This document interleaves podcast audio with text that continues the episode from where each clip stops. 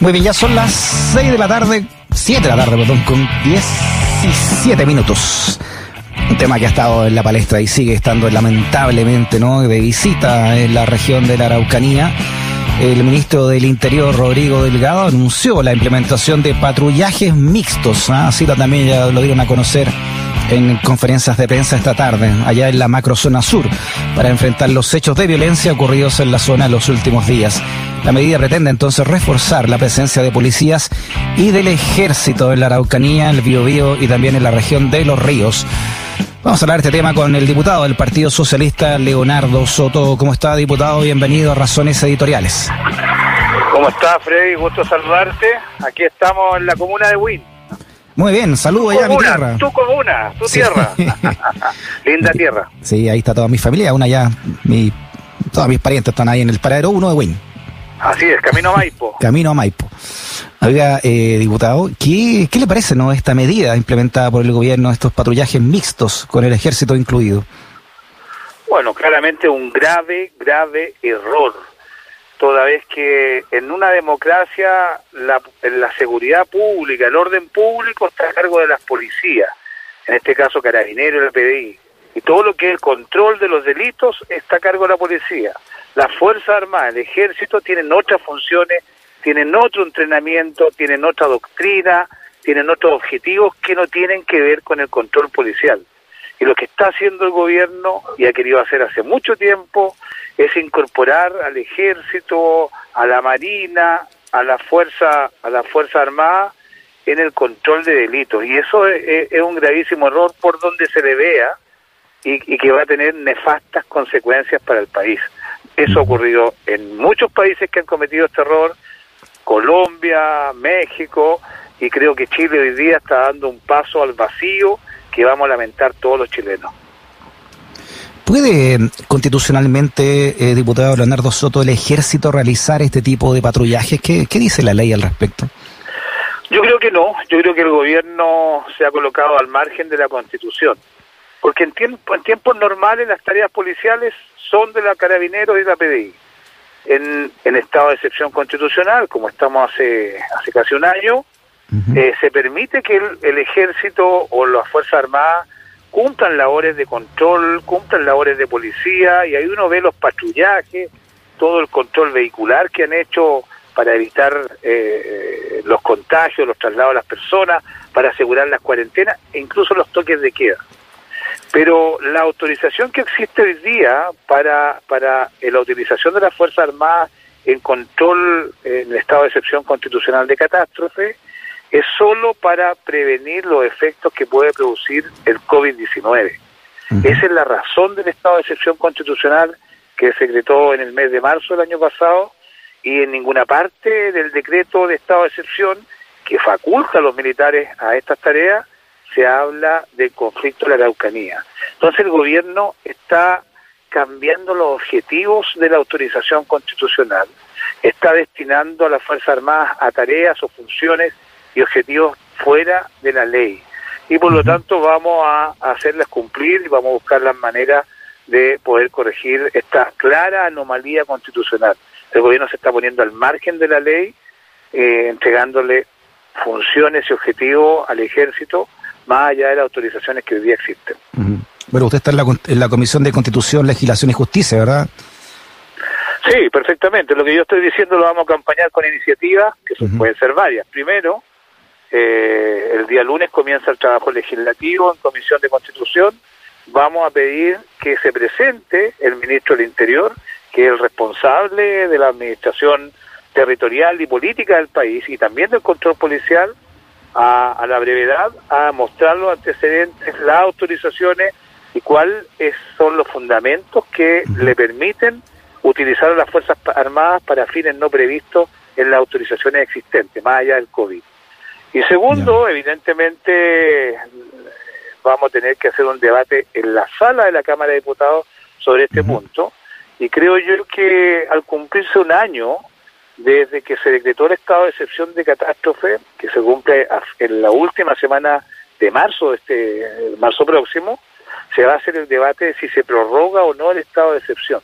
Y esta materia, la manera en que está utilizando las facultades constitucionales y legales este gobierno para fines no establecidos previamente, va a ser un motivo principal de evaluación y yo no descartaría que se rechazara la prórroga del estado de excepción. Ya, pero, pero diputado, entonces, ¿qué se hace con el ejército ahora que está ahí en, labores de patrullaje en, en Araucanía? Eh, ¿Se puede hacer algún requerimiento sobre eso dentro de la legalidad o de la institucionalidad que usted dice que no corresponde en este caso? Mire, eh, no tan solo hay falta de habilitación constitucional para destinar a la Fuerza Armada esto, hay un conjunto, creo yo, de vacíos legales que son muy peligrosos para la gente. Se, se le encomienda a las Fuerzas Armadas tareas de patrullaje policial, pero sin tener el entrenamiento para hacerlo, teniendo armamento que es letal, que no es disuasivo, que tiene balas de verdad y de grosso calibre que parten a una persona en dos partes si, si le llega al cuerpo. Tienen, no tienen un establecimiento claro de cuáles son las reglas del uso de la fuerza, es decir, cuál es el protocolo de actuación en un patrullaje ante las distintas hipótesis que se pueden presentar. Mira tú lo que mm. pasó en Panguipulli con un carabinero que supuestamente sí tenía entrenamiento para esto, con una pistola y un malabarista eh, y, en un mm. control de identidad. ¿Qué puede pasar con militares armados con fusiles letales de altísimo calibre ante una situación extraña, inusual, incluso confusa, como se suele introducir en la Araucanía? Es bastante probable y previsible que esta, esta, esta improvisación de este gobierno de enviar a, la Araucanía a personal no entrenado para tareas policiales con armamento letal termine multiplicando por 100 el caso Camilo Catrillanca. Así de claro. Y este gobierno tiene que hacerse cargo de eso. Fíjese, diputado Leonardo Soto, que mm, ayer hablé con René Zafirio, ¿no? diputado de por la zona, allá por Temuco, y entre otras cosas que me dijo en la entrevista que le hice para Vía X, le quiero leer una declaración de él. Dijo, hay una red para delinquir de carabineros, han hecho el del conflicto un negocio.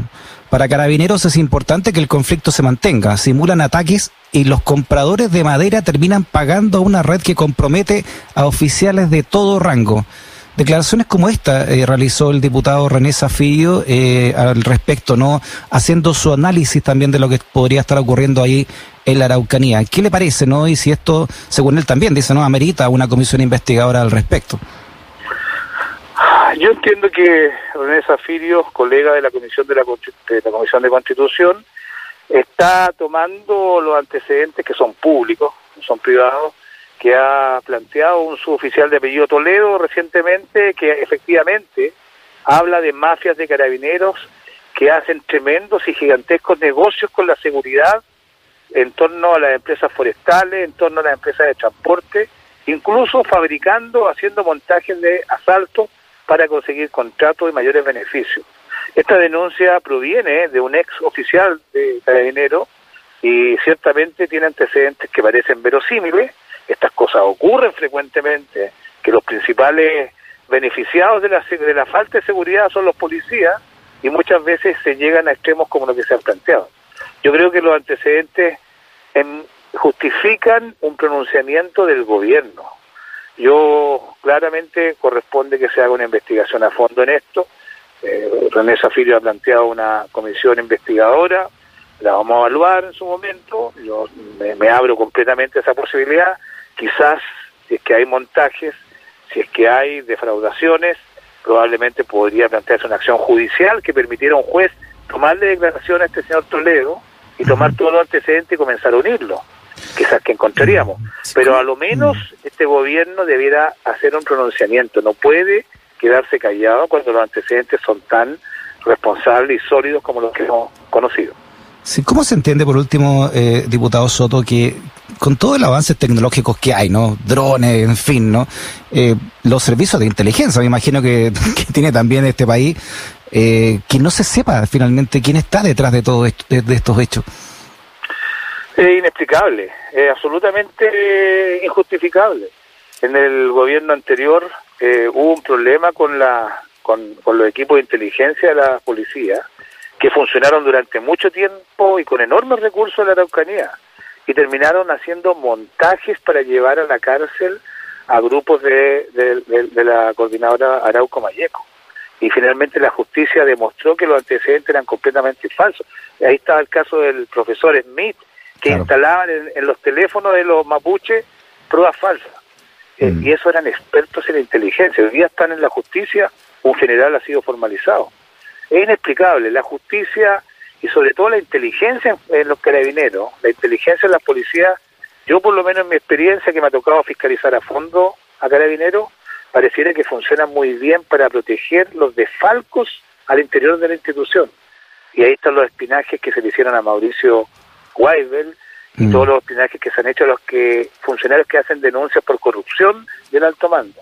Pero cuando se trata de baratar organizaciones criminales, organizaciones violentas, narcotráfico, resulta que no hay inteligencia.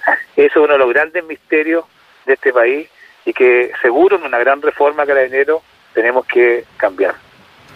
Por último, diputado, ¿cuál es su impresión entonces de, lo que está ocurriendo hoy en Araucanía y qué pasos realmente ya concretos, definitivos, podrían darse ¿no? para eliminar el polvorín que ahí existe? todo lo que tiene que ver con la violencia de lado y lado, porque no tan solo hay violencia de algunos grupos radicalizados de la Araucanía, también hay, hay grupos de centro derecha que se exhiben públicamente en redes sociales y tampoco tienen detenidos. Están estos montajes en torno a la industria del negocio de la madera, que parece que genera utilidades muy grandes, las posibles defraudaciones con los incendios para cobrar seguro, hay toda una, una madeja de defraudaciones y delitos que la policía, una policía profesional, especializada, imparcial, tiene que poder eh, desentrañar, investigar y llegar a la justicia. Eso es lo que debe ocurrir. Ahora, el problema de fondo de la Araucanía, sin duda tiene que ver con el conflicto mapuche. Conflicto mapuche que es un conflicto ancestral, que lleva siglos y que tiene que ver con el despojo de sus tierras. Y Chile tiene que darle una solución política al problema de fondo.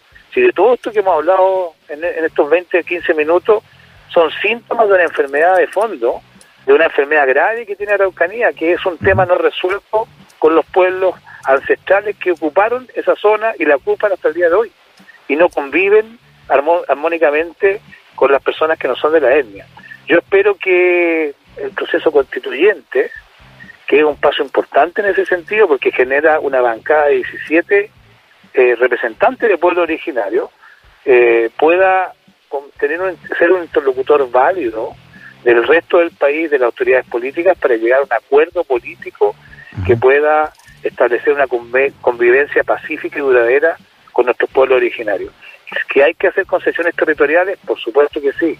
La paz tiene un costo, pero ese costo hay que asumirlo. Y lo que no hay que hacer es, es enfrentar estos incendios de violencia con benzina como lo quiere hacer el gobierno. yo creo que es un grave error el paso que está dando este gobierno y espero que le demos una solución política a un problema que es político. El diputado del Partido Socialista, Leonardo Soto, en Razones Editoriales. Eh, diputado, un abrazo grandote. ¿ah? Ya pues, gusto saludarlo, que esté bien, y aquí le daremos saludos a su familia de, de, Win. Muy bien, saludos grandes, chao.